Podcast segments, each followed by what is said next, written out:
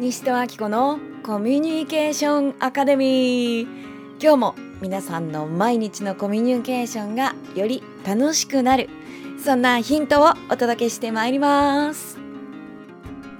今日のテーマは感謝です。皆さんこんな経験はありませんか？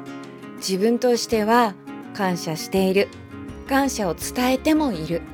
それなのにありがとうって言ってよって言われてしまう。これは先日ドクタークラスの生徒さんと面談をしていた時に出てきたお話です。彼は自分は会社で仕事をしている。奥様は専業主婦として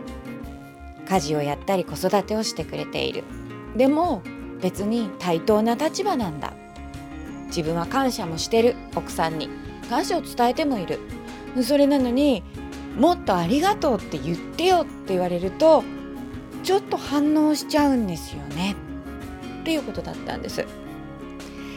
そこで私からですねこんな想像をしてみましょうかとご提案させていただきました。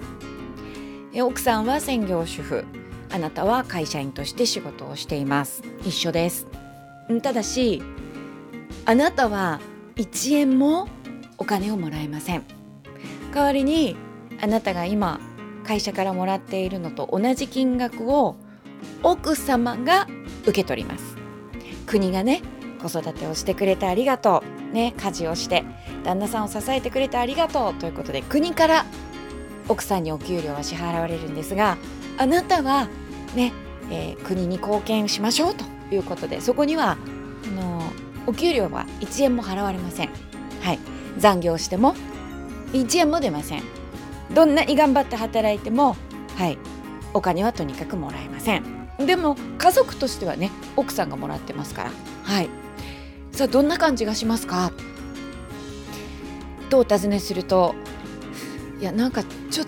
とちょっと寂しい感じしますねと。いやそうですよね実はそのお金をもらう報酬を受け取るっていうのってそれだけであ自分は役に立ててるんだなとかあ感謝してもらえてるんだなとか評価されてる認められてるんだなっていうことが感じられるんじゃないかと思うんですね。でも同じ働きをしていても1円もお金がもらえないとしたらやっぱり自分の中でどこかもっと認めてほしいなもっと感謝されたいな自分は役に立てているのかなって不安な気持ちになるんじゃないだろうか。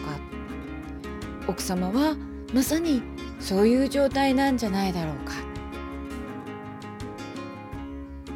そういった想像をしてみるとどうでしょうかね。自分がこんなに仕事してるのにそうか。お金は1円ももらえなくて。そして「ありがとう」って言ってくれるのは自分の奥さんだけ。うん、だって主婦の方ってそうですよね。ありがとうって言ってくれるのって旦那さんだけなんですよね。でその奥さんが自分に感謝してくれてない気がする。ありがとうってあんまり言ってくれてないそう思ったら自分が奥さんにありがとうって伝えてる数って回数って言葉って決して十分じゃないのかもしれないねそんな話になりましたさらにね、えー、奥さんは基本的にはお家にいて家事をして子育てをしている。で奥さんのお仕事ってどれぐらいの仕事量でしょうねって尋ねたらいやもうほぼほぼ24時間ですねって。ですよねでも一方旦那さんは外に出てっていろんなところへ行ったりいろんな人に会ったりいろんな学びをしている。それでどんどんどんどん新しいことを学んで吸収して成長して変化していっている。一方自分は家にずっといて会うのは子供と時々ママ友ぐらい。学ぶ時間もない。毎日変わらないように見える。日常の繰り返し。一方旦那は何度か新しいこと学んで新しい人に出会って仲間といるのが楽しいとか言って外に出てって成長してなんか自分から遠いところに行ってしまいそう。それって奥様としてはすごく不安な気持ちにもなるかもしれませんね。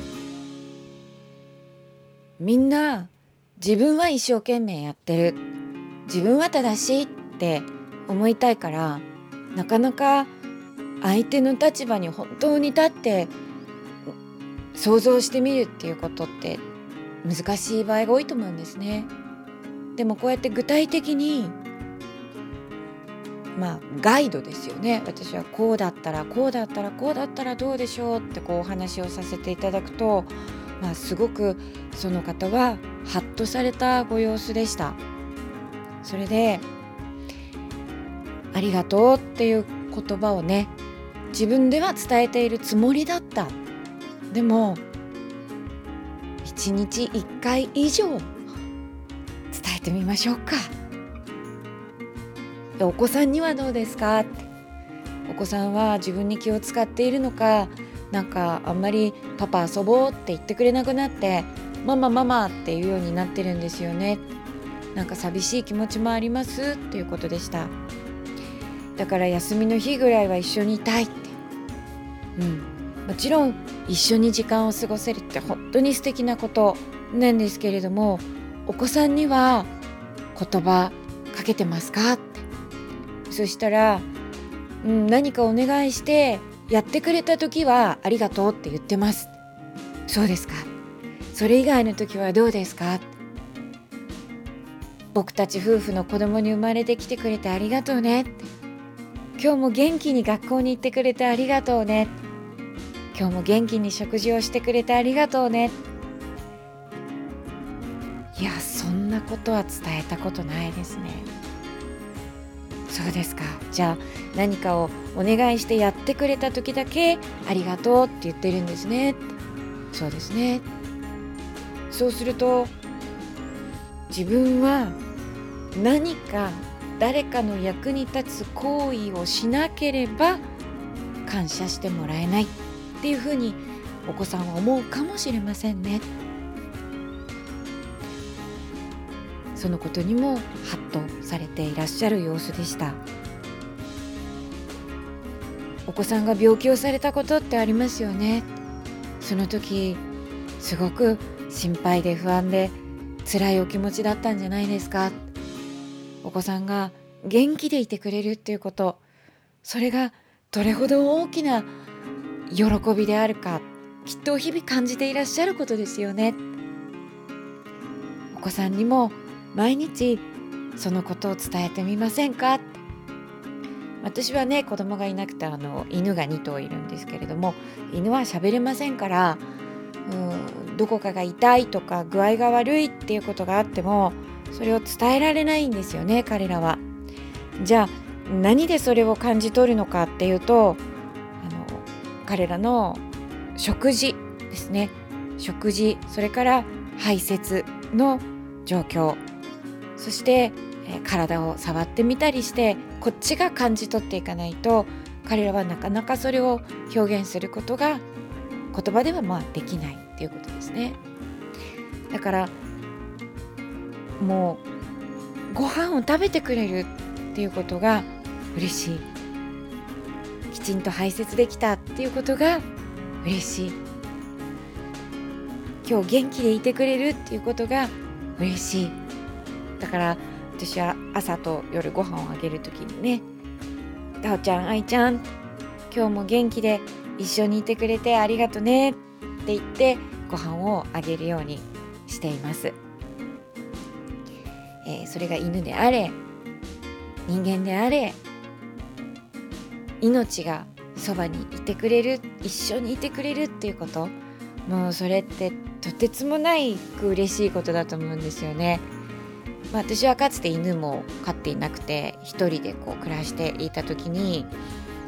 こう家に仕事終わってから帰ってきても当然電気もついてないし人がいる気配がないんですよね。こうしんと止まってるんですよね空気が。自分以外に動かないんですよ空気が。でも今はもう家に帰ってきたら玄関カチャってやると犬がタッタッタッタッタッタッタッタッと走ってきてくれてわーってあの来てくれるんですよねでちょっとこう顔をペロペロしてくれたりするんですよ、うん、あの帰ってきた時だけなんですけどねペロペロってやったらもうそれ以上はやってくれないんですけどでもそのもう家に帰ってくるたびに命がそこにあって迎えに来てくれるっていうね玄関までもうそのことがどれほど大きな喜びかっていうのは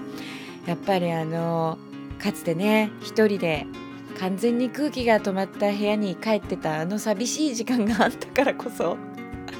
本当に嬉しいんですよね。うん皆さんもね周りのご家族とかあるいは職場の方とか、うん、ご両親とかいろんな方に感謝されていると思いますでもそれをこうきっとね自分が感謝してると思っている伝えていると思っているほど相手には伝わってないものだと思うんですよね。でまあもちろんねなんか無理やり感謝してないのに言いましょうって言われてもそれはねすごく表面的になっちゃうのであの本当に相手の立場に立ってみる相手が今毎日どんな生活をしていてどんな状況でじゃあ自分がそこに身を置いてみる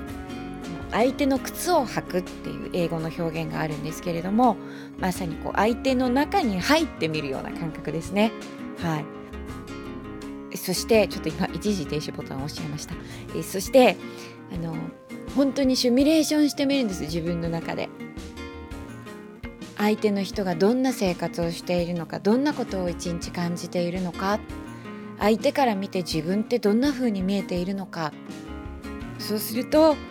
それだけでねあの相手にかける言葉とか相手との関係つながりの質が少し変わってくるんじゃないかなって思います。というわけで西戸明子のコミュニケーションアカデミー。今日も聞いてくださってありがとうございました。皆さんの大切な人とのコミュニケーションがよりうまくいってよりハッピーな毎日になりますように。今日も聞いてくださってありがとうございました。西戸明子でした。